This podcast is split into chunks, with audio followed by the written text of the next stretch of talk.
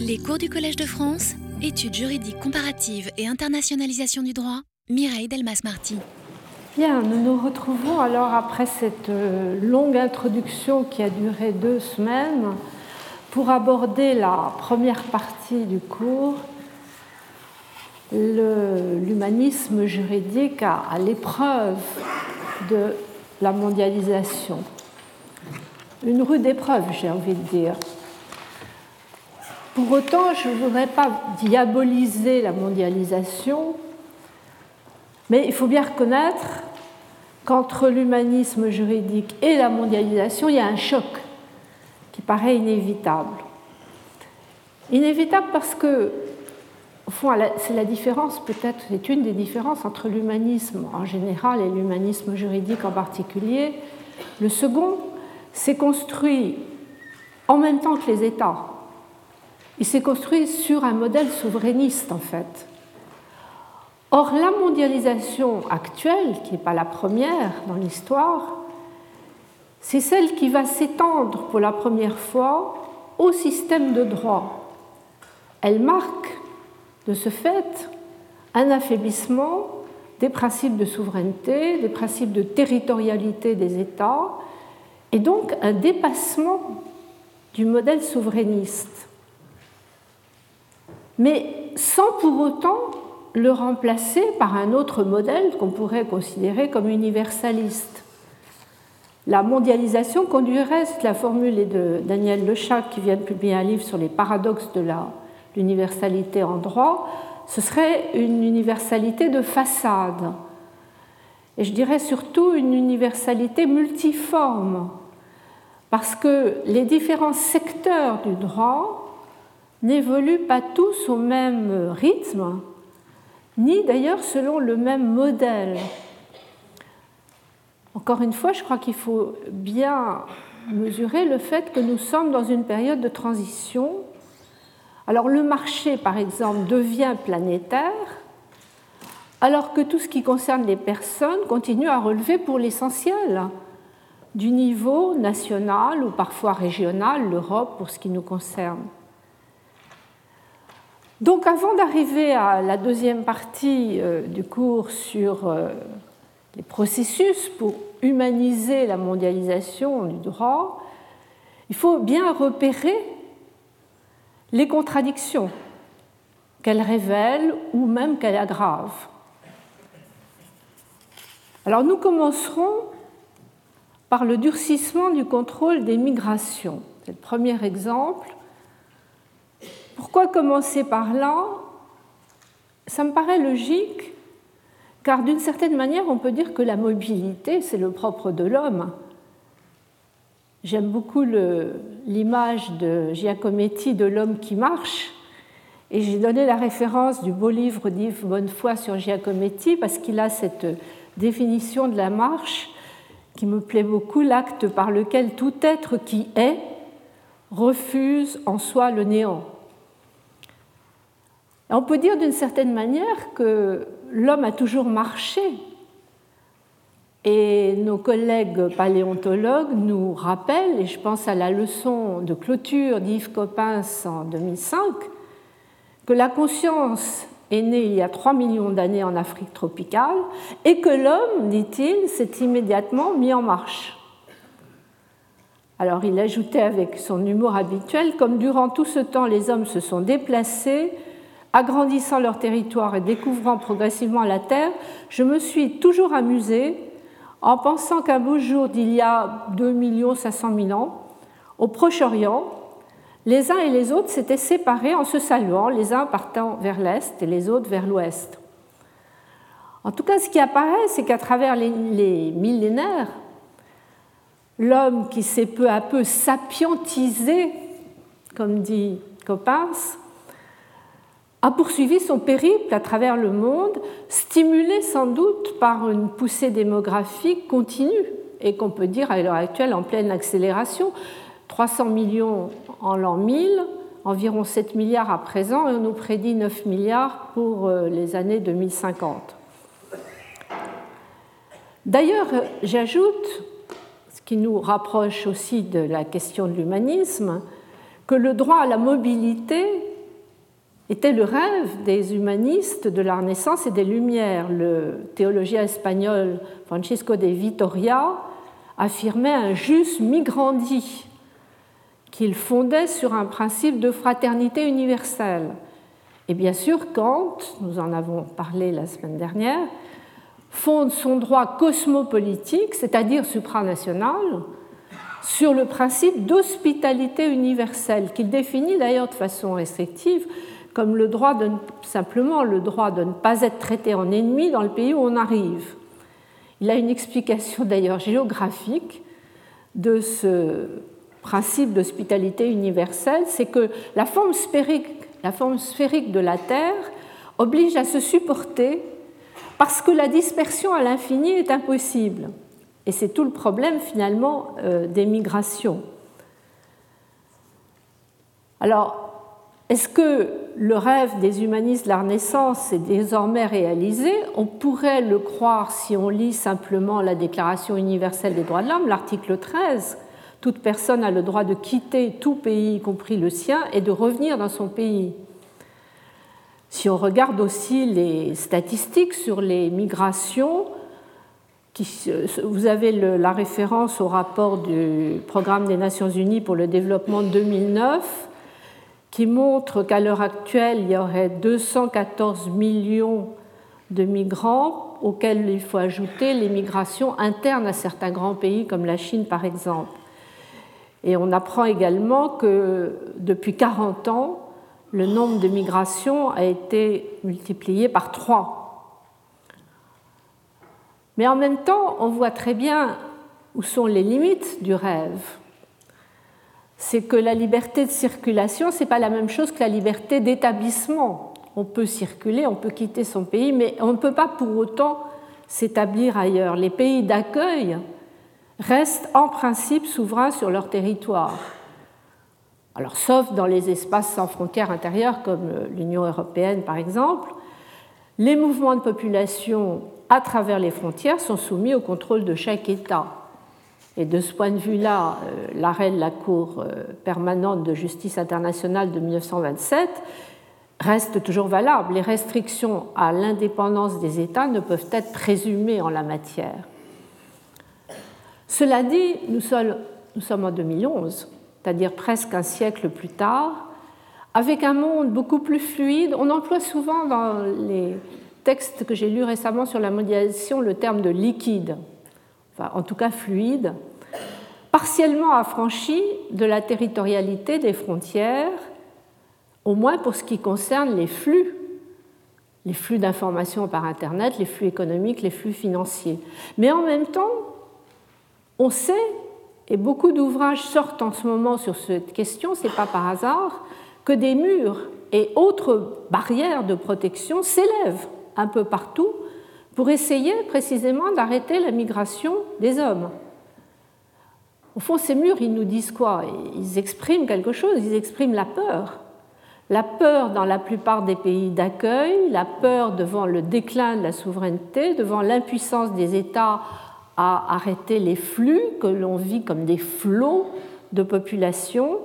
Tout ça amène à poser la question qui est le titre d'un ouvrage dont je vous ai donné aussi la référence, État de siège ou État de droit? Durcissement des contrôles au point que la question est posée. Alors au fond, c'est le paradoxe de la mondialisation. Ouvrir les frontières au marché, les refermer sur les hommes. C'est un paradoxe qui est analysé de façon très précise et subtile par la sociologue américaine, euh, américaine Saskia Sassen dans son livre sur euh, la globalisation, façon subtile parce qu'elle démontre que les facteurs démographiques et économiques purement nationaux ne sont pas toujours déterminants. Il y a un certain nombre de pays où la pauvreté est extrême et le chômage élevé, mais qui n'ont pas d'histoire d'émigration significative. En revanche, ce qu'elle analyse en détail, dans un chapitre qui s'appelle La fabrication des migrations internationales, un mot assez fort, ce sont les facteurs précisément liés à la globalisation économique, à l'internationalisation du capital ou des infrastructures de l'économie globale. Mais alors le paradoxe, conduit à ce qui ressemble bien à une sorte d'impasse, car les mêmes États superposent en fait deux modèles antinomiques. Le modèle sécuritaire, souverainiste et fermé, pour ce qui est du contrôle des populations immigrées, euh, modèle renforcé peut-être par l'effet 11 septembre, la peur, la culture de la peur qui a suivi les attentats du 11 septembre 2001, modèle qui conduit en tout cas à une sorte de spirale répressive. Et puis en même temps, et ce sont les mêmes États qui adhèrent un modèle libéral, qu'on peut dire, si vous voulez, universaliste et ouvert, car il ouvre le marché, au risque de fabriquer des migrations, c'est la démonstration de Saskia Sassen, régulières et irrégulières, qui vont appeler à leur tour davantage de contrôle. Donc c'est une spirale qui risque d'être sans fin. Alors le contrôle des migrations, il se fait au niveau national, c'est ce que on peut appeler la spirale répressive. Alors cela dit, j'emploie le mot migration dans un sens assez large parce qu'en réalité, il y a des distinctions plus subtiles à faire. Par exemple, entre l'étranger et l'immigré. L'étranger, c'est celui qui n'a pas la nationalité française. L'immigré, c'est celui qui arrive en France. Tout étranger n'est pas nécessairement immigré s'il est né en France. Et tout immigré n'est pas nécessairement étranger s'il a acquis la nationalité française. Il faut aussi distinguer l'étranger ou l'immigré en situation régulière et celui qui est clandestin, sans papier, en situation irrégulière. Il faut distinguer aussi entre l'exil volontaire du migrant, proprement parlé, et l'exil forcé de ceux qui sont demandeurs d'asile parce qu'ils sont victimes de persécutions, qui deviennent, le cas échéant, des réfugiés. Il faut aussi tenir compte des populations dites itinérantes, les gens du voyage et les Roms, dont on a tant parlé ces derniers temps. Ce qui est frappant, c'est de voir comment l'objectif affiché, qui est de favoriser l'intégration, s'accompagne d'un contrôle de plus en plus répressif, et je dirais qu'en fait d'intégration, les pratiques ressemblent parfois à une véritable désintégration. Désintégration qui suivrait plusieurs séquences, criminalisation de la situation irrégulière, et puis rupture des solidarités avec le milieu environnant, et finalement précarisation qui peut amener jusqu'à une sorte de déshumanisation. Alors le thème de la criminalisation des migrations est devenu essentiel. Au cours des deux dernières décennies, ce n'est pas tellement ancien, et les criminologues, j'ai donné toute une série de références dans la fiche, constatent une forte augmentation des arrestations, des incarcérations, des détentions parmi les étrangers et les citoyens d'origine étrangère dans les régions d'immigration. Alors que la Convention de Genève reconnaît aux demandeurs d'asile la possibilité de franchir les frontières sans document de voyage, le droit pénal incrimine dans beaucoup de pays l'entrée et le séjour en conditions irrégulières. Alors, c'est un constat qu'on peut faire à l'échelle de l'Europe et qui est confirmé à l'échelle nationale, à l'échelle de notre pays. En Europe, il y a une étude toute récente qui avait été demandée par le, commissaire des droits de l'homme du Conseil de l'Europe, donc de la Grande Europe, Thomas Hammarberg, sur la criminalisation des migrations, quelles incidences pour les droits de l'homme? C'est un rapport qui a été établi par Madame Guild et qui est assez alarmiste sur le recours à des sanctions pénales ou administratives équivalentes, comme des rétentions administratives qui sont maintenant autorisés par une directive européenne jusqu'à 6 mois plus 12, c'est-à-dire 18 mois. Autrement dit, malgré une certaine résistance du Conseil de l'Europe et de la Cour européenne des droits de l'homme, il y a un basculement au sein de l'Union européenne, de l'Europe qui à l'origine était l'Europe du marché commun. Cette Europe sans frontières deviendrait une Europe forteresse, on peut se demander pourquoi. Alors j'ai parlé de l'effet 11 septembre.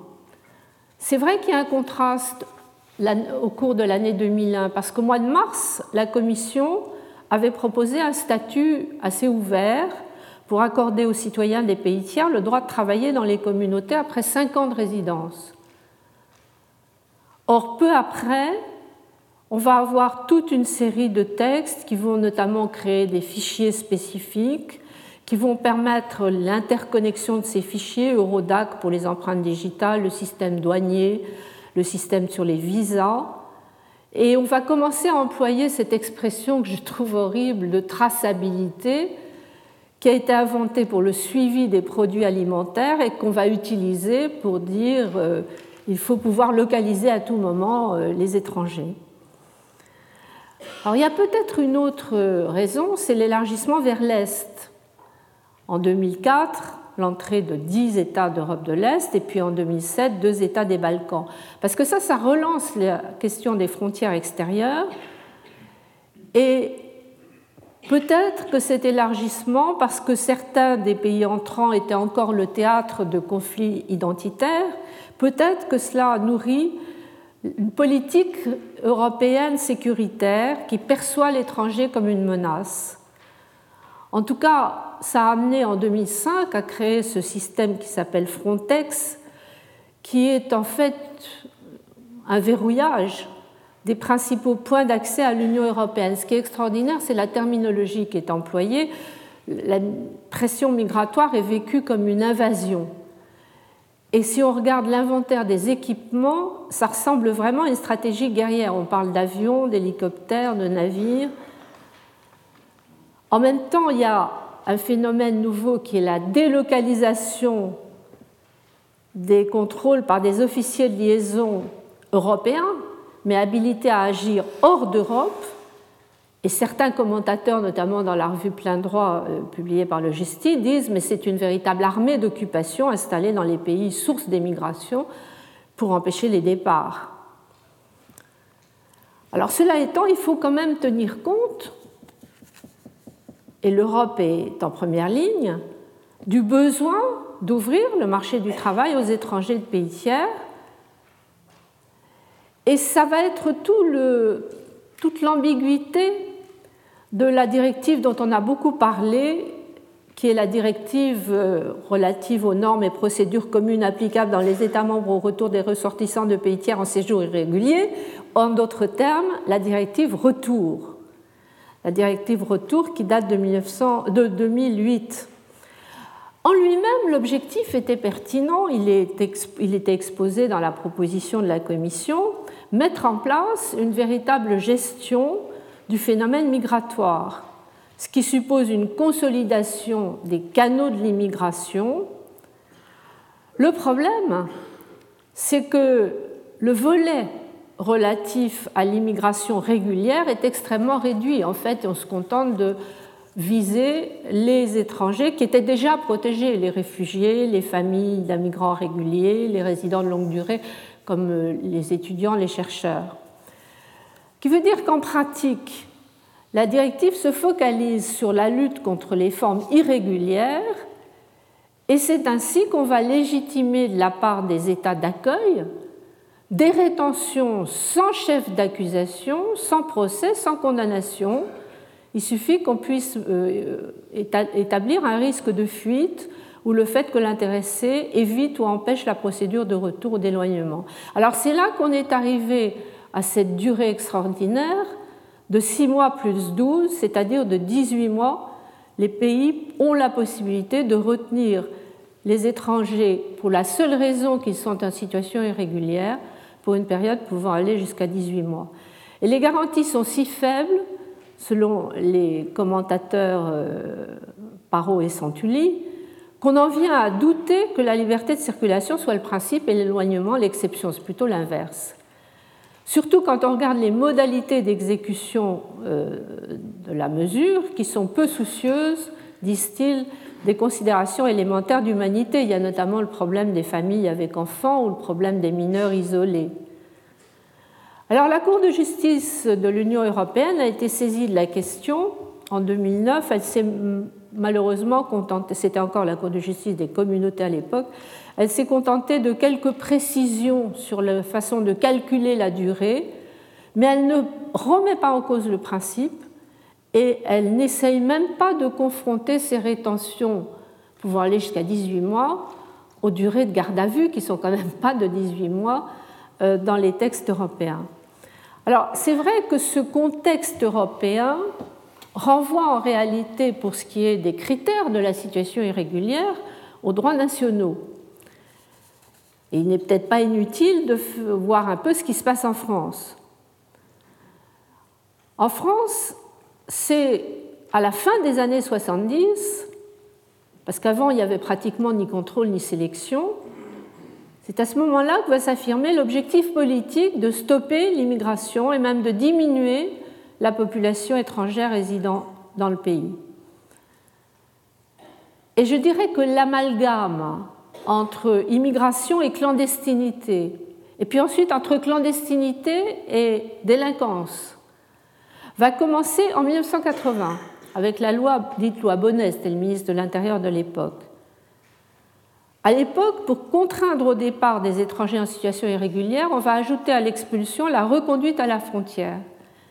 Et la loi permettait d'emprisonner l'étranger, on était loin des 18 mois actuels, pendant 7 jours avant la saisine du juge. Ce qui avait été très contesté à l'époque, puisqu'on avait saisi le Conseil constitutionnel, qui avait trouvé que 7 jours c'était trop, et qui avait donc censuré ce point-là. Mais dès, 2000, dès 1981, dès l'année suivante, le principe de l'enfermement va être maintenu, simplement on ramènera de 7 à 6 jours. C'est une loi d'octobre 81. Et progressivement, la durée sera étendue à 32 jours et 45 dans le projet Besson, qui retarde en même temps d'ailleurs la saisine du juge des libertés et de la détention, qui n'est saisi qu'au bout de 5 jours, ce qui risque d'être un peu tard. En fait, si on regarde l'évolution du droit français entre 1980 et 2011, 30 ans, eh bien, en 30 ans, on compte plus d'une vingtaine de lois dans ce domaine.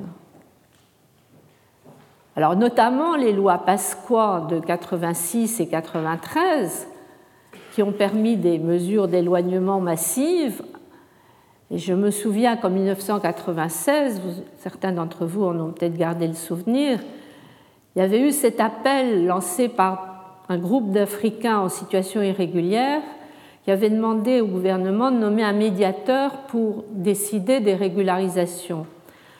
Devant le refus du gouvernement, ils avaient été se réfugier à la cartoucherie de Vincennes, dans le théâtre d'Ariane Mouchkine, et Ariane avait constitué, elle avait dit ben, on va créer un collège des médiateurs. Elle avait réuni une vingtaine de personnes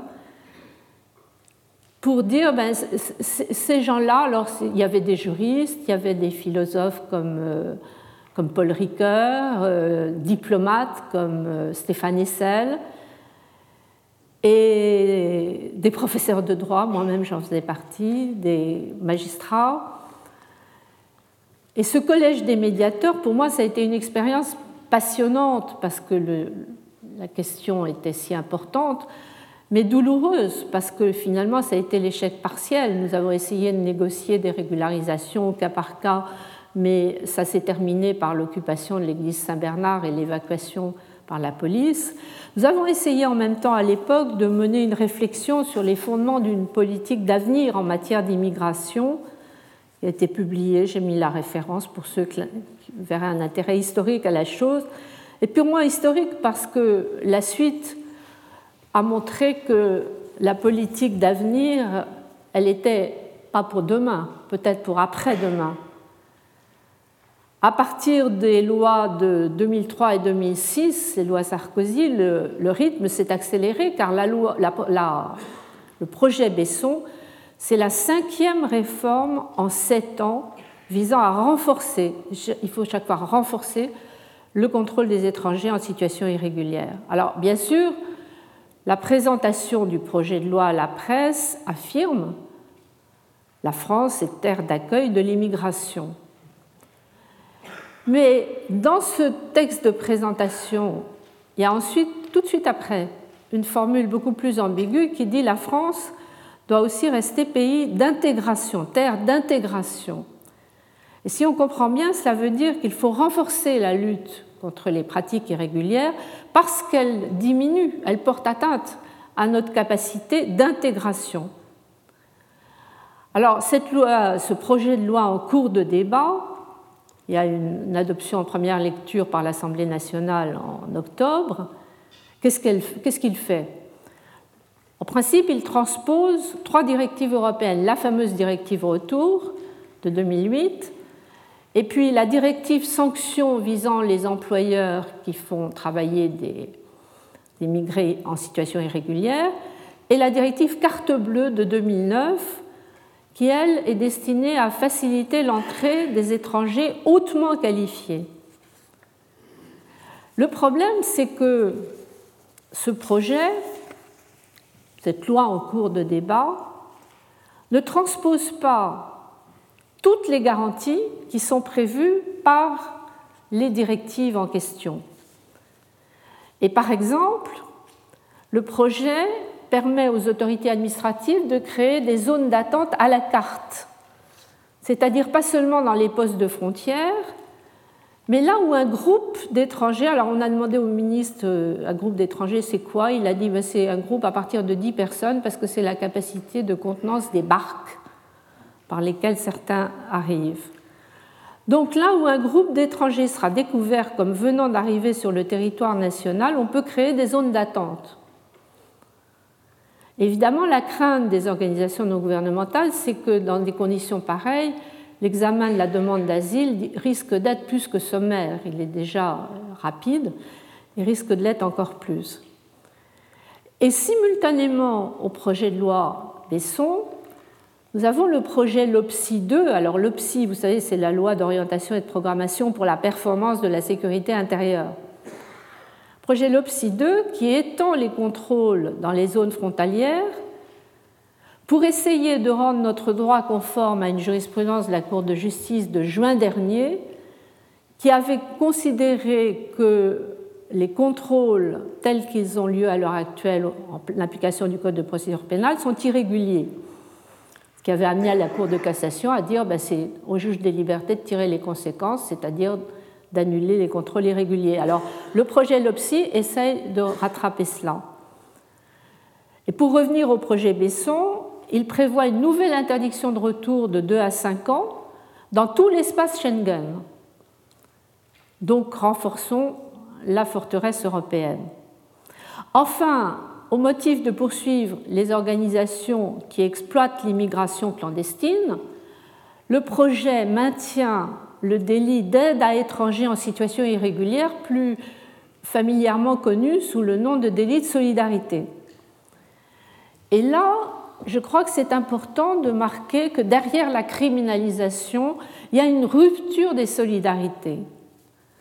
Alors, il est vrai que ce délit a été introduit en France très tôt. Il a été introduit par le décret-loi d'Aladier de 1938 et puis il avait été repris en 1945. En principe, il s'agit de réprimer les réseaux qui organisent et qui exploitent les filières d'immigration irrégulière et clandestine. Tout le monde est d'accord avec l'objectif. Le problème, c'est que le texte est très large. Il vise toute personne qui aura, par aide directe ou indirecte, facilité ou tenté de faciliter l'entrée, la circulation ou le séjour irrégulier d'un étranger en France texte qui a été intégré en 2005 dans le Code de l'entrée et du séjour des étrangers du droit d'asile. Mais il n'y a pas dans cette définition ce qui figure dans l'accord de Schengen et dans la directive européenne, c'est l'exigence d'un but lucratif. Si on veut vraiment poursuivre les réseaux, il faut considérer que l'un des, éléments du délit, c'est d'agir dans un but lucratif. Or ça, ça n'a pas été introduit dans le texte, ce qui fait que le délit étendu à des personnes de toute nationalité qui se mettent en rapport avec les étrangers en situation irrégulière, dans un esprit de solidarité et sans but lucratif, risque d'accroître, c'est ce que dit le rapport euh, Guild, la discrimination, la xénophobie et finalement une délinquance qui serait motivée par la haine. Alors, il y a de nombreuses études de cas qui ont été publiées, notamment par le GISTI ou par euh, les archives de politique criminelle, et plus récemment, puisque ça, ça date de janvier 2011, par la Commission nationale consultative des droits de l'homme. Ces cas sont exemplaires puisqu'il s'agit chaque fois, au fond, de personnes qui ont accepté d'héberger des étrangers en situation irrégulière sans aucune contrepartie financière et sans participer au moindre réseau, et qui vont être poursuivis pénalement, souvent gardés à vue, poursuivis en correctionnel, parfois relaxés, mais après la garde à vue et le procès, et parfois, euh, parfois condamnés. Ce qui a amené un de mes collègues à publier un article au titre euh, expressif, je dirais, Odalose, tu aideras ton prochain, point de suspension, mais cela peut te conduire en prison. C'est l'article de Michel Redelet. Alors, ce qui est vrai, c'est qu'il y a un régime d'immunité pénale qui a tout de même été institué au profit des ascendants, descendants et conjoints et étendu aux concubines, aux frères et sœurs et à leurs conjoints. Et il est vrai qu'une loi de 2003 a ajouté une clause humanitaire, mais qui est très restrictivement définie, pour autoriser une aide en cas, dans le cas où la vie ou l'intégrité physique de l'étranger sont en danger. Mais en revanche, le projet ne répond pas à la demande qui avait été faite à plusieurs reprises par la Commission des droits de l'homme, que l'immunité soit le principe pour ceux qui aident sans but lucratif et que euh, l'infraction soit l'exception. Donc on a vraiment le sentiment qu'il s'agit d'intimider les gens qui choisiraient de côtoyer des étrangers en situation irrégulière, donc de désolidariser la population on est loin, on est très loin du principe d'hospitalité universelle cher à Kant. D'autant que le projet maintient une autre incrimination pénale, qui est le délit d'outrage et d'injure, de diffamation ou encore d'entrave à la circulation d'un aéronef, qui a été utilisé plusieurs fois à propos de personnes qui protestaient au moment de l'embarquement dans un avion d'étrangers, notamment menottés. Il y a tout récemment, en décembre dernier, un arrêt de la Cour d'appel de Paris qui confirme la condamnation du président de l'association Agir ensemble pour les droits de l'homme parce qu'il avait protesté au départ d'un vol pour Brazzaville. Au fond, c'est une manière d'isoler l'étranger qui constitue, qui contribue en tout cas à le, mettre en situation précaire et la spirale, c'est ça, criminalisation, rupture des solidarités, précarisation,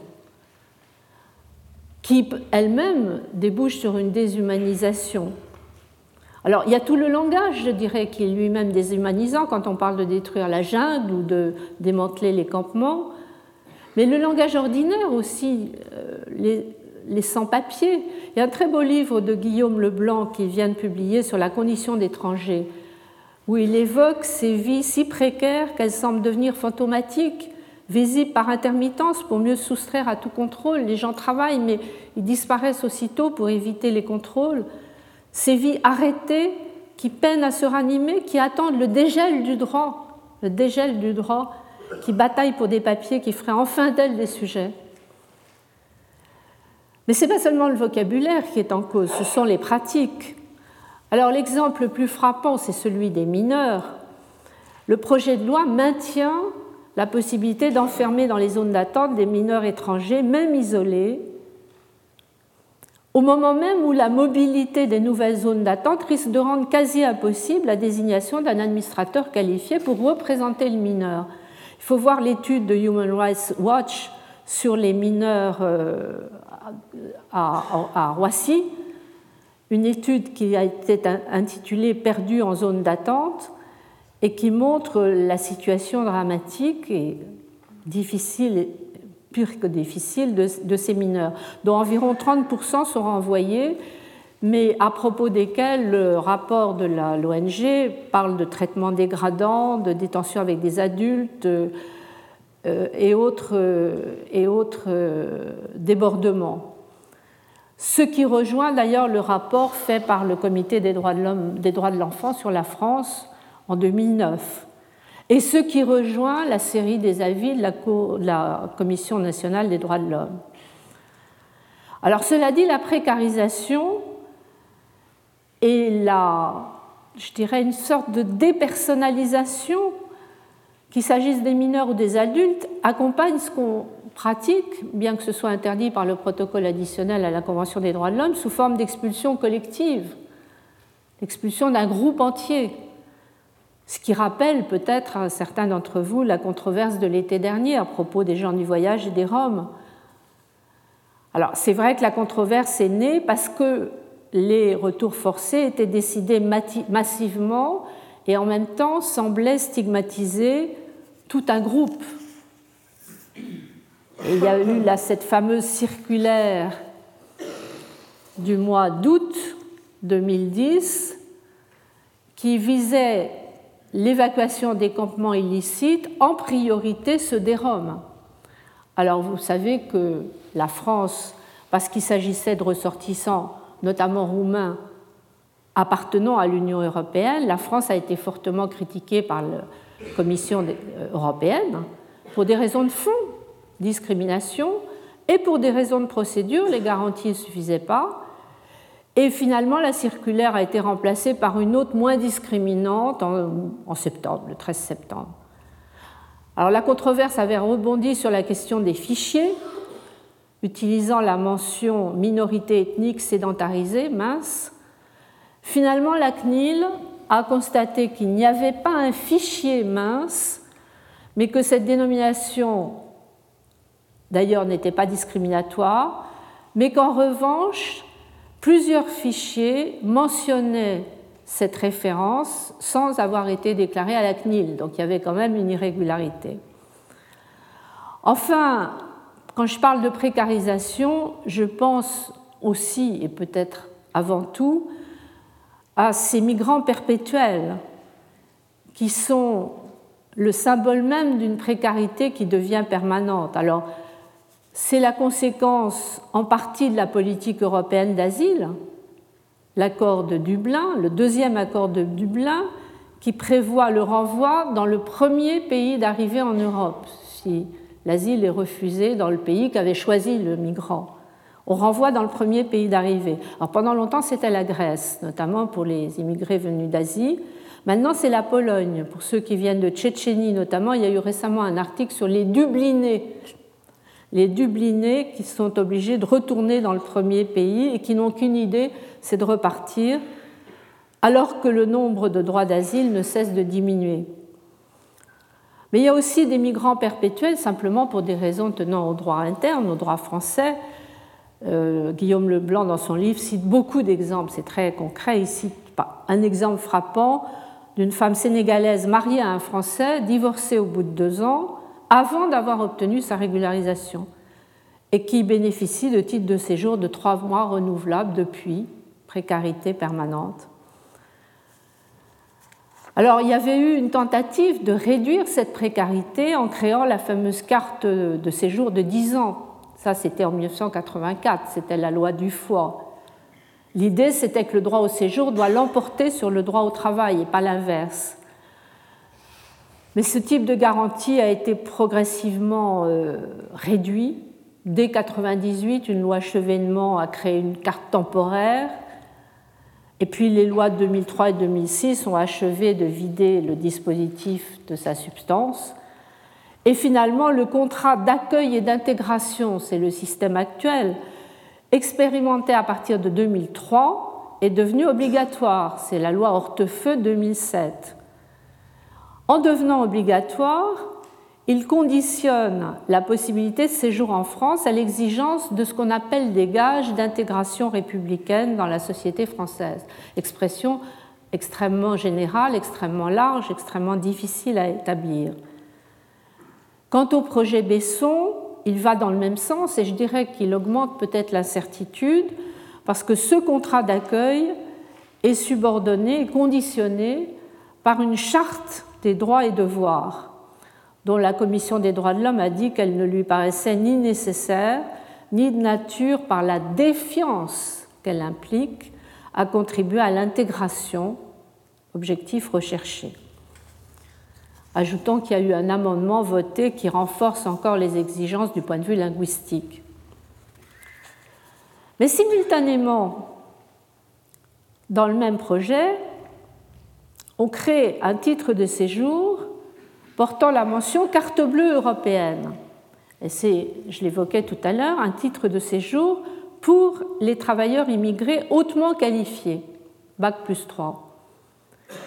Alors ça, c'est quelque chose qui paraît souhaitable du point de vue du pays d'accueil, c'est la fameuse notion d'immigration choisie, mais c'est une pratique qui reflète une certaine ambiguïté parce que en ouvrant les frontières de façon aussi sélective, on risque de contribuer à la fameuse fabrique ou fabrication des migrations. Ce qui m'amène à voir l'autre volet de la question des migrations, l'ouverture des marchés au niveau mondial fabrique-t-elle des migrations? C'est l'hypothèse que suggère Saskia Sassen. Alors, il ne faut pas non plus, je dirais là encore, diaboliser le marché. L'idéal, ce serait que le marché fonctionne de façon à rééquilibrer l'asymétrie qui est forte entre les pays de départ et les pays de destination. Et au fond, l'idéal, ça serait de favoriser des migrations bénéfiques aux uns et aux autres. C'est la fameuse formule qu'on emploie si souvent à l'heure actuelle, gagnant-gagnant. C'était un peu l'objet du discours du secrétaire général des Nations Unies au Parlement européen en 2004. Kofi Annan avait fait un très beau discours disant les migrants ont besoin de l'Europe et l'Europe a besoin des migrants. Alors, il est vrai que dans les pays de départ, ceux qui entreprennent ces longs et dangereux voyages, je pense à ces migrants de l'Afrique subsaharienne venant vers l'Europe, ils sont fortement motivés. Ils sont motivés par la famine, par la négation de leurs droits économiques et sociaux, par la corruption, par les conflits et autres formes d'insécurité. Et il est vrai que les bénéfices économiques induits par les envois de fonds des immigrés contribuent au rééquilibrage. Il y a eu plusieurs études sur les transferts des migrants, notamment pour 2006, qui totalisaient 203 milliards de dollars, soit plus que l'aide internationale au développement, et un montant en augmentation sept fois plus qu'en 1990, donc en, en moins de 20 ans. Alors il y a beaucoup d'exemples qui sont donnés par les uns ou par les autres sur euh, les migrants d'Afrique subsaharienne, par exemple, qui euh, subviennent aux besoins de leur famille et de leur communauté, qui vont financer euh, la création d'un nouveau puits ou d'une nouvelle école. Pour ce qui est de l'Europe, on a le même phénomène. Il y a une étude de la Banque mondiale, cette fois, sur les envois de fonds qui représentent plus d'un tiers du PIB de la Moldavie et plus de 5% du revenu national pour la Bosnie, l'Arménie, la Serbie et l'Albanie. Ça, c'est du côté des pays de départ. Du côté des pays de destination, je dirais, on a besoin des migrations. C'était l'argument de Kofi Annan qui disait, toujours dans le même discours, une Europe fermée serait une Europe plus pauvre, plus vieille. Une Europe ouverte sera plus riche, plus forte, plus jeune. Et il citait les taux de natalité des populations vieillissantes et les déficits démographiques dans plusieurs pays d'Europe. Il y a des évaluations qui ont été faites par les Nations Unies euh, en 2000. Et à l'époque, c'était les 15 pays européens. À l'époque, on estimait d'ici à 2050 qu'il fallait dans les 15 pays de l'Union européenne plus de 40 millions d'immigrés pour maintenir la taille globale de la population. Alors c'est tout le discours de Kofi Annan. Sans l'émigration, il y aura des il y aura des difficultés pour équilibrer les budgets en raison de la baisse des revenus fiscaux, d'une hausse des dépenses liées aux soins de santé à cause du vieillissement. Et il concluait la formule les migrants sont une partie de la solution et non pas une partie du problème. Donc ça, c'est la solution parfaite. Mais c'est vrai que les pratiques posent problème quand au lieu d'assurer la complémentarité entre les besoins des uns et des autres, ces pratiques renforcent le déséquilibre. C'est là qu'on va fabriquer des migrations aux effets indésirables. J'ai pris deux exemples. Les pratiques qui déstructurent les marchés locaux et celles qui exploitent la vulnérabilité des personnes. Alors le risque de déstructurer les marchés locaux, ben, il existe dans un certain nombre de cas. Alors je reviens là à cette notion d'immigration choisie. C'est très bien pour les pays d'accueil, et pour le pays de départ, c'est quelque chose qui peut entraîner la, fuite, fuite des cerveaux. Or, c'est une euh, politique qui a été inscrite en France dès 2006 dans le Code des étrangers et que la loi Hortefeux de 2007 a appliquée aux étrangers déjà présents en France. Mais les pratiques ne sont pas extrêmement développées. Il y a un arrêté d'application qui vise seulement une trentaine de métiers. En revanche, la carte bleue européenne, qui est maintenant imposée par la directive de 2009, va plus loin. Elle ouvre plus largement la frontière aux personnes hautement qualifiées et dès le lancement de cette euh, idée d'une carte bleue européenne, la Commission avait marqué le problème. Le commissaire européen Franco Frattini, qui était vice-président à l'époque, évoquait le risque d'une fuite des cerveaux. Donc le problème a été vu. Est-ce qu'il est résolu? Pas vraiment. Parce que, bien sûr, cette carte, carte bleue européenne, est une carte temporaire, mais elle est transformable au bout de cinq ans de résidence, on peut obtenir, si on est un migrant hautement qualifié, un statut de résident de longue durée. Et c'est là qu'il y a le problème. C'est là qu'il y a le problème parce que la migration de travailleurs qualifiés, en particulier quand ce sont des enseignants, des médecins, des infirmières, activement recrutés à l'heure actuelle par les pays européens, bien cela a une incidence négative dans le pays de départ sur l'éducation, sur la santé. Ça peut même devenir un facteur de départ en faisant obstacle au développement euh, dans des pays qui ont déjà un taux d'immigration élevé. Donc ça, c'est un premier exemple de déstructuration au plan local. L'autre exemple qui est connu, mais qui n'est peut-être pas inutile de rappeler, c'est celui des exportations quand elles sont subventionnées et qu'elle concurrence de façon déloyale les produits fabriqués, disons pour faire simple, au sud. Alors ces subventions, ce sont parfois des subventions européennes, ce sont parfois aussi des subventions américaines. L'exemple qui est le plus connu, ce sont les subventions américaines à l'exportation qui ont entraîné l'effondrement des marchés du coton, qui a donné lieu d'ailleurs à un beau livre d'Éric Orsena, je vous ai donné la référence parce que je le trouve intéressant, s'appelle Voyage au pays du coton, petit précis de mondialisation. C'était dit, si je veux vraiment comprendre la mondialisation, il faut que je travaille sur un exemple concret, et il avait choisi Voyage au pays du coton. Alors ce qu'on observe, c'est que ces exportations subventionnées à partir de 1997 ont été un facteur essentiel des migrations. Dans les pays producteurs, notamment le Mali, le Tchad, le Burkina Faso, la baisse des prix a entraîné une perte de revenus très forte pour les cultivateurs, une paupérisation, et puis, par enchaînement, une réduction des budgets de l'État pour la santé et l'éducation, et finalement une émigration vers l'Europe, à partir de ces zones de monoculture du coton. Alors il y a des solutions juridiques, et là on voit bien que l'instrument juridique peut servir à quelque chose. Le Brésil, qui était dans la même situation que les pays africains, a fait un recours contre les États-Unis qu'il a finalement gagné. Simplement, il faut avoir le temps, il faut avoir les moyens de faire le recours à l'OMC, l'Organisation mondiale du commerce, et il faut avoir le temps. Parce que les négociations ont été engagées en 2003 et finalement, il faut attendre 2009 pour que l'organe d'appel de l'OMC confirme euh, le bien fondé de l'action et 2010 pour arriver à un accord euh, chiffré entre le Brésil et les États-Unis.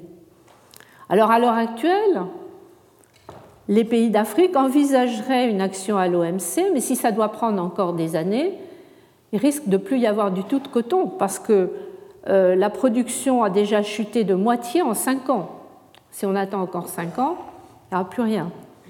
Alors, ce qui est pittoresque, c'est que euh, le lobby américain a essayé d'orienter le groupe des pays africains contre les pays émergents, en disant c'est pas contre les États-Unis qu'il faut mener votre action à l'OMC, parce que nous, nous sommes aussi victimes. C'est contre le Brésil, c'est contre l'Inde, c'est contre la Chine. Comme si la situation était comparable entre production massive les petits cultivateurs euh, africains. En tout cas, cet exemple est important parce qu'il aide peut-être à comprendre comment la déstructuration des sociétés dans ces pays d'émigration fragilise une partie de la population et par là même peut contribuer à la tentation pour des trafiquants sans scrupules d'exploiter la vulnérabilité de ces populations en leur faisant miroiter des conditions meilleures. Et ça, c'est l'autre aspect de, des effets pervers de l'ouverture des marchés. C'est l'utilisation alors de travailleurs non qualifiés pour alimenter des économies informelles, qu'on dit pudiquement informelles, dans les pays du Nord, notamment dans certains États européens. C'est tout le problème des, filières du travail clandestin. Il y a plusieurs études de l'Organisation internationale du travail sur ces questions. On voit que les secteurs dans lesquels la demande de migrants en situation irrégulière est importante sont comme par hasard les moins réglementés et c'est là que l'exploitation de la main-d'œuvre est la plus fréquente et la plus lucrative en même temps. L'UIT estime à 32 milliards de dollars le total des profits illicites produits en un an par les travailleurs forcés ayant fait l'objet pratiquement d'une traite. Et sur ce montant, la moitié est générée dans les pays industrialisés. Il y a d'autres informations qui confirment euh, l'analyse, notamment euh, dans l'ouvrage récent de Catherine Vitol de Wender sur les, migrations, cette analyse de la situation en Espagne, où il y a eu une régularisation massive en 2005 de 570 000 travailleurs immigrés. cette régularisation s'est faite à la demande des employeurs parce qu'en réalité, ils en avaient besoin de cette main-d'œuvre clandestine. Ils souhaitaient la régularisation, mais ils avaient employé la main-d'œuvre clandestine jusque-là. Donc on voit à quel point la demande économique avait permis de contourner les restrictions à l'immigration. Alors cela étant, si le dénuement rend les travailleurs non qualifiés vulnérables, que dira-t-on euh, des femmes et des enfants? Là, il y a tout le problème de ces femmes et enfants que certaines sociétés relèguent par des pratiques discriminatoires et qui deviennent des victimes de la traite. La traite est facilitée par les préjugés sociaux et culturels, le manque d'éducation, les pratiques traditionnelles, et on en arrive à ces fillettes qui sont vendues aux fins de prostitution. J'ajoute qu'en Europe, ces enfants et ces jeunes femmes victimes de la traite sont souvent des Roms. Leur euh, exploitation est facilitée par l'absence d'enregistrement à la naissance ou par la non-scolarisation pour les jeunes filles. Donc on a là tout un, tout un circuit, qu'il s'agisse des filières du travail clandestin, de la traite des femmes et enfants, pour lesquelles la réponse n'est pas si évidente. La réponse actuelle consiste à invoquer le droit pénal. Il y a dans tous les pays concernés des dispositions pénales sanctionnant euh, ce type de pratique. Mais c'est le droit pénal national. C'est le droit pénal national alors que les réseaux de trafiquants sont organisés à l'échelle au moins européenne, sinon mondiale. Donc la réponse nationale, en fait, elle est inadaptée. On aurait besoin d'une réponse au moins régionale. Je me souviens qu'à l'époque du Collège des médiateurs, il se trouve que je travaillais en même temps à cette époque-là sur le projet de créer un procureur européen, qui finalement a été inscrit dans le traité de Lisbonne. Et nous avions proposé d'étendre la compétence du futur procureur européen à ces questions d'exploitation euh, du travail clandestin ou de traite des femmes et des enfants. Ça aurait pu être une manière d'être un peu plus efficace dans la poursuite de ce type d'infraction. Alors en définitive, au fond, le, déséquilibre est accru, on le voit à travers ces euh, différents éléments, par les politiques économiques et financières des États de destination.